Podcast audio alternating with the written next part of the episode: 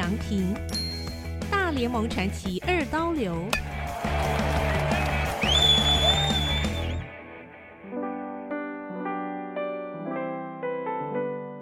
第三章，日职生涯二刀流初登场。如今，日本职棒转眼过了一百年，时间来到二零一二年。身为高中生的大谷翔平，虽然被日本职棒界的众球探看好，但是因为他早早发出两个讯息：第一，有机会想直接去美国发展；第二。想要头打双七，因此很多日本职棒队伍纷纷打退堂鼓，最后只剩下北海道火腿斗士队求才若渴，觉得他有潜力，既然投与打都可以，不妨让他试试看。于是火腿队和祥平进行会谈，经过几番合约谈判后，关键的合作条件是。火腿队允诺让大谷祥平可以头打双七的二刀流，他才算点头签约下来。去美国前，先在祖国发展自己的职棒选手生涯。这天，在北海道火腿斗士队主场札幌巨蛋，火腿队的球团经理山田正雄凝神看着站在投手丘上的大谷翔平。内心想着昨晚他与火腿队教练群开会的对话。我们目前比较欠一流的投手，大谷其实专心当投手，对我们球队比较有优势。可是我们已经听过很多说法，他就是要当头打双七，说是二刀流什么的。山田正雄犹豫的做了开场白，示意大家发表看法。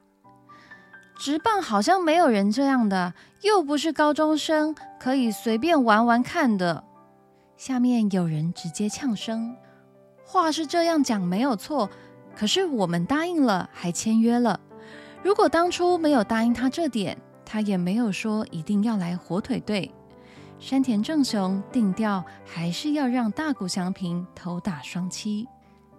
眼前进行的正是日本人重视的共识对话的沟通模式。台下没有人出声。立山总教练，你怎么看？山田正雄直接点名发问。总教练立山英树沉吟了一会儿，说：“我们还是要履行合约，让他试试看二刀流也好，因为作为打击手和投手，他都是出色的。”虽然我们更欠缺好投手，但是总不能不履行合约。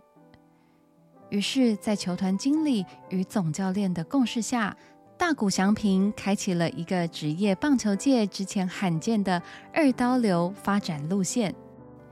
要知道，二刀流的典型是源自近一百年前美国职棒大联盟初期，人才与财力都还不是很丰沛时代的产物。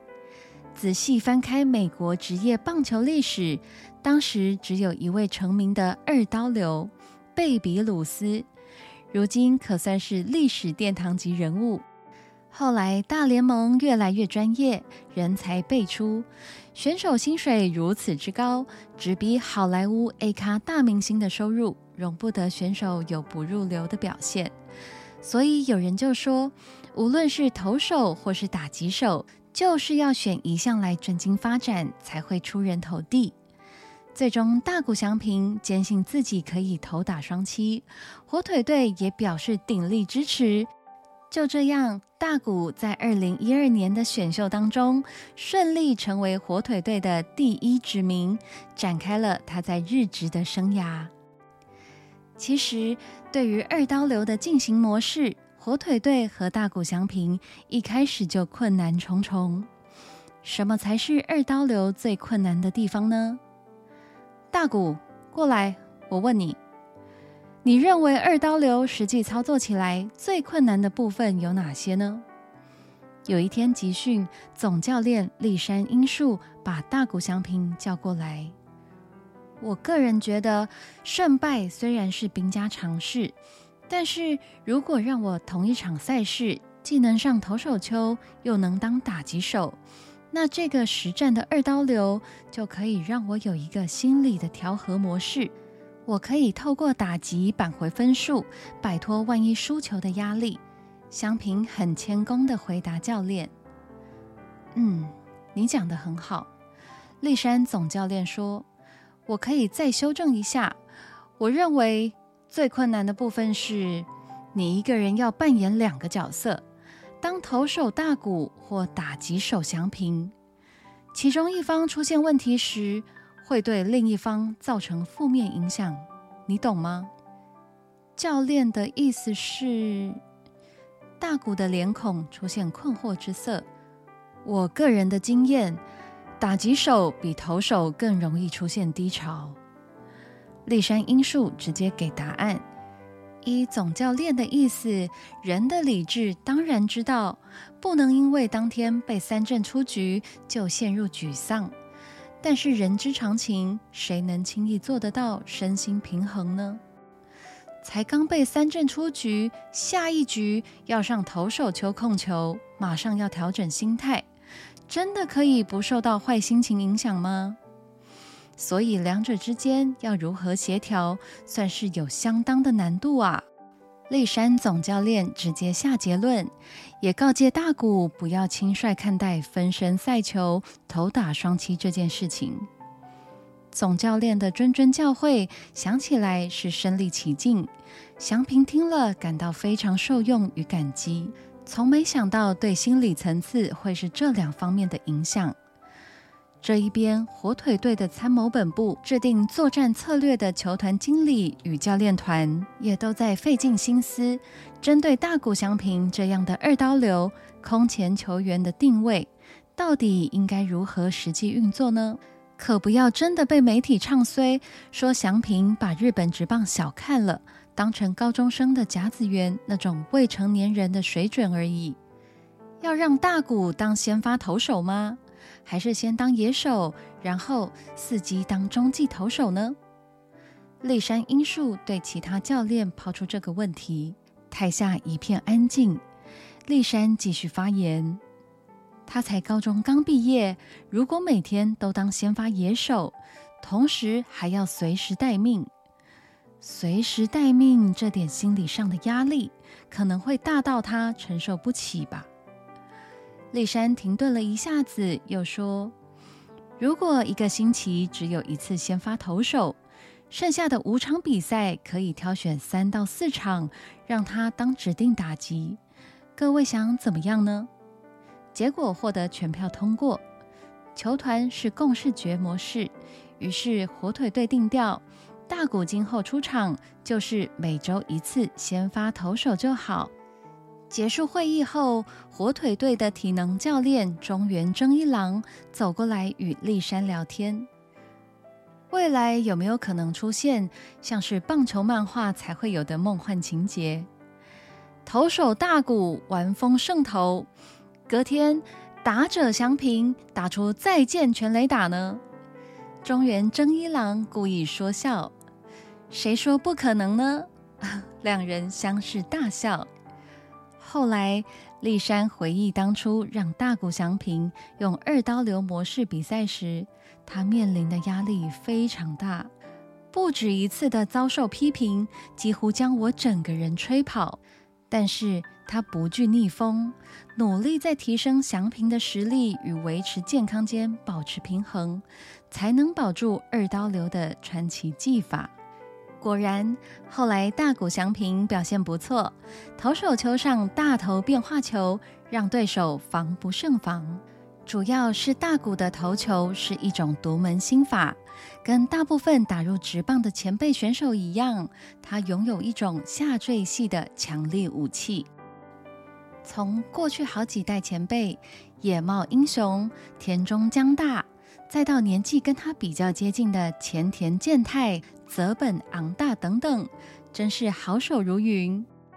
他们各种握球法带来的各种速度差距、幅度与威力都不一样，果然也考验着众多直棒全垒打王们的选择球眼，以及想打出全垒打的智慧。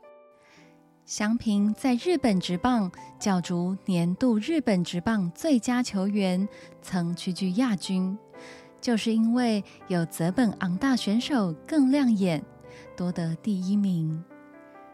大谷的指插球功力不简单，和上面提到的前辈与同才还是有差异。他比较偏向快速指插球那种球路。要把食指与中指扣在球的左右边四十五度角的位置，投出来的球是带着旋转的直插球，这是他常常三振对手的秘密武器。这种球还可以投到时速一百五十公里，打者相当难判断，常常就被大谷三振出局。大谷的火腿队生涯是从二零一三年到二零一七年，二零一四年这一年，他才加入日本职业棒球联盟，第二年就拿下惊人的纪录。这时候的他才度过二十岁生日，刚满三个月，日本职棒就颁奖给他，因为他打破前辈田中江大的最年轻的胜利投手纪录。这一年，他以十轰十胜被媒体广为报道。正确的说，这一年上场，他既可以打出十一支全垒打，也在投手丘投出时速一百六十二公里的个人纪录，比他高三在甲子园时代的时速一百六十公里又往前要进，创下巅峰纪录。前一年，也就是二零一三年。日本职棒界评选出年度最优秀选手，第一名是泽本昂大，大谷翔平与佐藤达也并列第二。才十九岁的他，已经是日本职棒最优的前三名了。到了二零一五年，他更上一层楼，帮助火腿队拿到日本职业棒球联盟的年度总冠军。他的成绩非常亮眼，个人拿到三项头衔。胜投王、防御王与年度最佳投手，整体防御率一点八五。大谷加入日本职棒五年，展现单季至少十胜、二十轰以上的投打二刀流方式取得成功，奠定了他日后转战美国职棒大联盟的基础。因为这样出色的表现，到了二零一六年一月。日本职业棒球界已经不足以让他发挥了，他已经放出消息，打算趁年轻到美国职棒大联盟发展下一阶段的棒球人生。其实这个远大的目标，首度在他念高中的时候发布时就是大消息了，各方球探都已经在密切注意其动向了。总计他在日本职棒五年，共三振了六百二十四次。三振率达到百分之二十八点五，也就是每一百个对手球队的打击手上场，就有二十八个被他三振出局，算是逼近三成的厉害三振王。二零一八年，当大谷要挑战美国大联盟的时候，又有很多记者质疑他的二刀流在棒球水准最高的美国是否管用。他是这样回答的。我认为通过努力应该能有一个好结果。也许我会失败，但是没有关系，一定会有另外一个人成为下一个挑战者。二刀流并不会因为有人失败就消失。当然，作为第一个挑战者的我，会尽自己最大的努力。如今，大谷翔平即将前往棒球的圣地，他的二刀流能够在美国再度成功吗？大家都拭目以待。